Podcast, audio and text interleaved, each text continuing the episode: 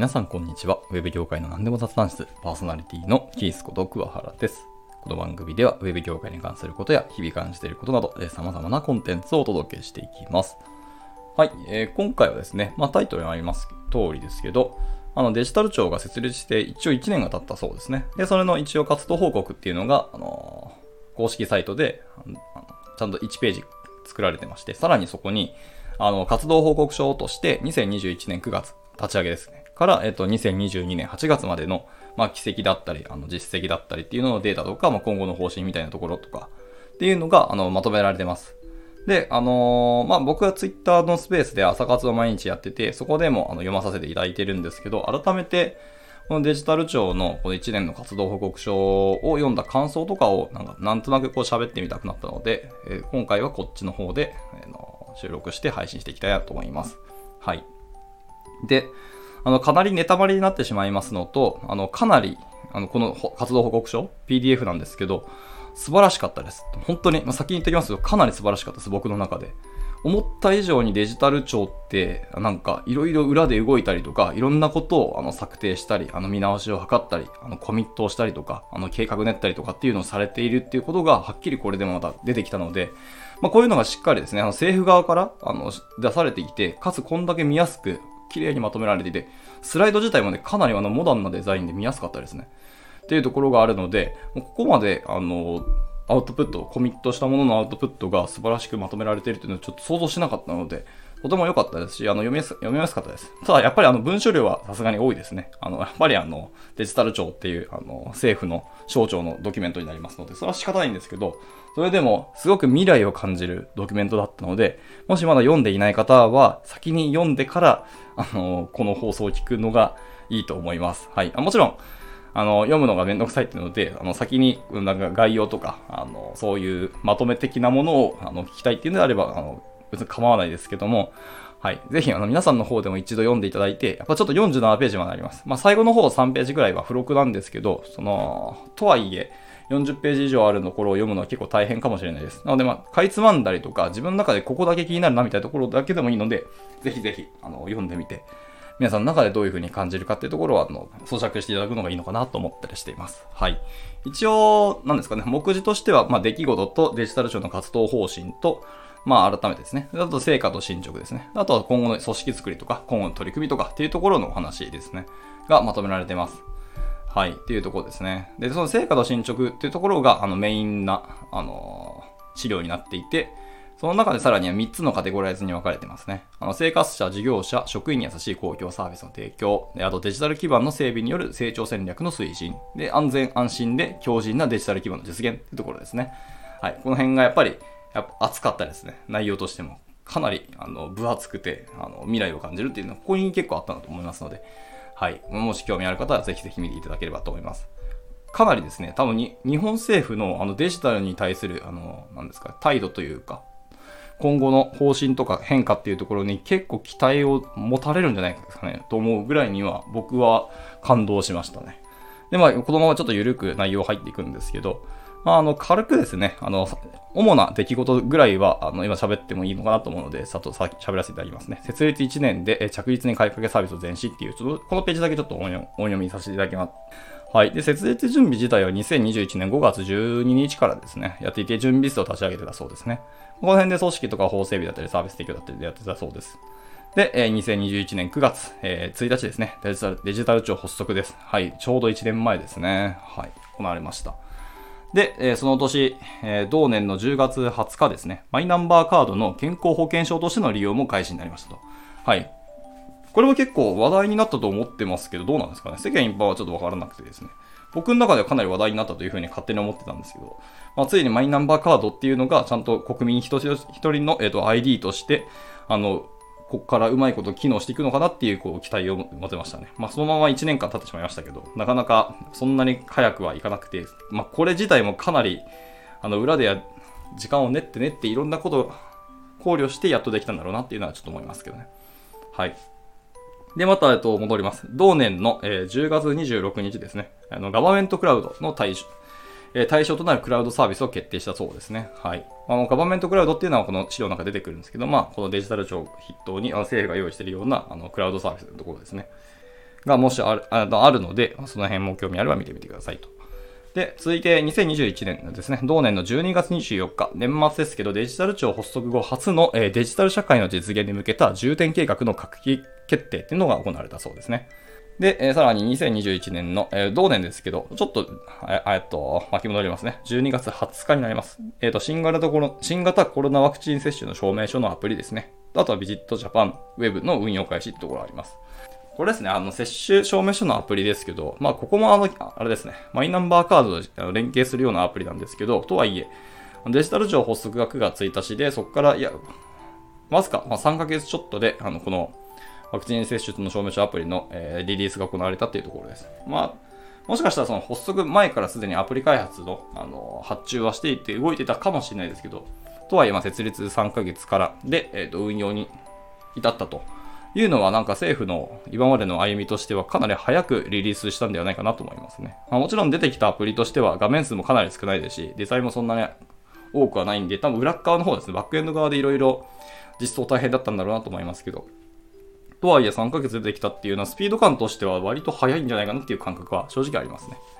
で、続いて戻りますね。で、2022年の4月27日。はい、今年ですね、の、え、4月27日に、え、キャッシュレス法っていうのが設立してたそうですね。はい。こんなあったんだよねっていうような感じです。まあ中身的には、あの、まあ見ればわかるんですけど、まあ本当にキャッシュレスですね。あの、クレカ決済だったりとか、あの、電子マネー決済であったりとか、あの、コンビニ決済もですね。とかを、えっ、と、いろんなものを対応、対応していくためにも、えー、まず、しっかり法整備をしっかり整えてから、じゃ実際に、えー、具体的なところに入っていこうというような流れらしいです。まあ別に法律から入らなきゃいけないっていうのはちょっとなんか個人的にはもやりますけど、まあまあ、仕方ない面もあるんだろうなって思います。ただ今後、そうやってキャッシュレスの対応が進んでいくんだったらすごくありがたいなというところですね。はい。で、続いて、これが結構僕は熱かったですね。2022年の5月10日から、まあ、5月11日の2日間ですね。えー、ドイツ G7 デジタル大臣会合への、えー、大臣の出席っていうところです。ついに日本のデジタル大臣っていうのが、そうやって、世界各国のデジタル系の、あの、ことをやっている大臣たちが集まる会合に、あの、出席するようになったっていうのはかなり熱いなと思います。で、まあ、これも、あの、資料に書いてあるんですけど、今後、デジタル大臣の会合って、あの、このドイツ G7 だけじゃなくて、他にもなんかいくつかあるっぽいんですけど、まあ、それにもどんどん出ていくし、まあ、お互いに、あのー、そう、各国で貯めた知見であったりとか、あの、技術力っていうのをしっかりシェアしたり、ナレッジとかを共有して、やっぱりその、セキュリティところですね、強化をしていったりとか、あの、効率化っていうところにもどんどん測っていくと。あの、なんかワーワークショップもやっていくみたいな話もしていたので、そこの話を、もし、可能であればその民間のところまで落としてもらえたらすごく嬉しいなとか、ありがたいなと思ったりもしていたり。なんだってっていう感じはします。多分そういうところもやってるんだっていうのが、あの、デジタル庁も、が、えー、っと、こうやって書いてくださるのはすごくありがたかったし、全然知らなかったので、はい。こういうところに本当にちゃんと日本のデジタルっていうのも進めてますよっていうようなアピールをしてきたっていうのも、してくれたっていうのもすごく嬉しいなと思いましたね。はい。あと2022年6月7日にデジタル社会の実現に向けた重点計画の改定版が閣議決定しましたと。で、えっ、ー、と、また今年の6月13日ですね、えデジタル臨時調査会っていうのがあって、そこであのデジタル原則に照らした規則の一括見直しプランっていうのを策定しましたと。で、最後に、えデジタル田園都市国家の構想ですね。っていうのが、え推進になりました。推進していて、その分の交付金ですね。っていうのが、はい、決定になりましたと。えデジタル実装タイプの、えタイプ23っていうらしいです。っていうのが興奮決定になりましたよっていうのが、まあ、ざっくりとしたこの年表的な、この1年の年表でした。はい。まあ、これについてもっと詳しく具体的にどんなことやったとか、どんなデータが出てきたのかっていうのが、この PDF にガッと載ってますので、はい。皆さん見ていただければと思います。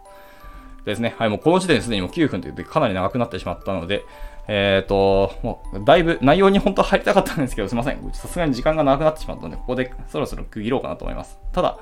本当にですね、あの、組織的にちゃんとデジタル庁が筆頭に、あの、今後の政府、政府の中もそうですし、まあ、僕ら国民のところもそうですけど、やっぱり官民しっかり連携をとって、やっぱデジタル化とあとデータ連携をするとか、そうデータ基盤の整備を、やっぱり地方自治体とか団体とかも絡みつつやっていくっていうところにかなり重きを置いてて、そういう言葉が何度も何度も出てきます、この資料。なので本当にちゃんとですね、民間とかと、あの、一般消費者、僕らの国民とかの声も、なんとか吸い上げようっていうような、あの、仕組みとか、あの、思いっていうのはすごく強く感じました。で、さらにですね、あの、まあ、ご存知の方もいらっしゃると思いますけど、このデジタル庁、大臣がすでに2回変わってます。さらにデジタル官っていうのもあって、ここも、僕の知る限り1回変わってますね。2回かな ?1 回かな？確か変わられてます。今、だから40代に結構若い方なんですけどね。はい。で、今、デジタル大臣も河野大臣に、えー、と変わったところで、河野さんだったらすごくいろんなものを、エイヤとか、あの、あれですね、力技でガンとこう、変えてくれるようなあのエネルギーを持ってる方くださってる方なので、割と期待ができるなっていうところにさらにあの後押しをきたっていう感じはします。で、まあ、あとそうですね、あのデジタル伝統消化構想っていうところもあって、やっぱり日本のデジタルっていうところに本気重きを置くというかです、これ一応田園都市国家って言って、田園都市で名前ついてますけど、あの、東京の田園都市線の話じゃないと思います。あのそういう名前を付けてるってだけだと思います。なんですけど、そうやって、ちゃんと若者とか今後のあの日本の背負っていく人たちのためのデジタル化っていうところにも重きを置いてますし、今のそのやっぱり高齢者の方々のぱり福祉であったり、そういう健康であったりとか、医療関係のところ、やっぱこっちの方がやっぱ最優先らしくて、やっぱあの、やっぱ日本っていうのは高齢化社会を突き進んでるので、そのやっぱ社会福祉費っていうのが、まあ、国家予算の大部分を占めるのは仕方ないんですね。そのための、まあ、いろんなものを整備してますけど、ただそこにやっぱりデジタル化をして、やっぱ紙を使わないとか、より効率的にするとか、あの、人の手を返さなくて良くなるように、その代わり、あの、そういう医療サービスとか、本当に人が必要なところに人の時間をちゃんと避けるような、仕組みをやっぱデジタルでやっていこうっていう、本当強い思いをこの資料からも感じたので、はい、デジタル庁今後、僕としては結構期待したいなと思いました。もちろん、その、なんかネガティブなところとか言いづらいみたいなところも、たくさんこの裏にあると思いますし、いろんなしがしがらみであったりとか、今の慣習とか、あの別にデジタルとか興味ないっていう、その、まあ、高齢者の方とかデジタル嫌いな方っても全然一定数いると思いますし、あの、やっぱ政府の方も、あの、高、年齢が高い方って全然いらっしゃると思って、その中でももうスマホとか知らんわっていう方もいらっしゃると思うんですよね。まあ、そういうなんかいろんなところの、あの、まあ、根回しとか、いろん、やらなきゃいけない、考慮しなきゃいけないこととか、まあ、デジタル庁だけでやっぱり意思決定をすることは難しいと本気で思ってますので、まあ、その歩みとしてはそんなに早くはないんでしょうけど、それでも、えー、っと、やっぱ期待をしたくなるようなスライドだったので、はい、しつこくて申し訳ないですけど、ぜひ皆さんの方でも一度ご一読いただければいいのかなと思いますし、こう IT 系、もっとまあウェブ系とか関係ないですけど、IT 人材の我々としては、一度は目に通して、今日本のトップであるデジタル庁というのがこういうことをやっていくんだっていうのは把握しておくことも全然いいなと思ってます。はい。また、あの、僕は別に中の人と回し物ではないんですけど、これ本当に実現するためには、全然、あの、人が足りないと思いました。あの、官民合わせて確か750名ぐらいっていうのが資料にありまして、で、えっと、官の方で500名、民の方で250名ぐらいしかまだ登用できてないってところがあるので、もし、まあ、モチベーション高く、あの、熱意を持っている方がいらっしゃるんであれば、まあ、あの、フリーランスの方でもいいですし、あの、会社としてもどんどん関わっていくんであれば、はい、あの、どんどん人材をこあですね、デジタル庁に送り込んでいただいていただければと思います。もちろんあの採用があるので落ちてしまったらどうしようもないんですけど、とはいえ、あの、応援しますとか、あの、支援しますみたいな口も結構あるはずなので、まあ、今後も出てくると思いますのでね。はい。やっぱり、あの、官民連携を取っていきたいっていうところに、僕らもやっぱ自発的にそうやって手伝っていくっていうので、あの、日本のデジタル化を進める一端を担えるっていうふうに意識を持ってやっていけたらいいのかなと思っております。というので、えっ、ー、と、今日の配信は一旦ここで区切ろうかなと思います。ちょっといつもと全然毛色の違う配信になってしまったので、まあちょっと大変申し訳ないんですけど、まあただちょっと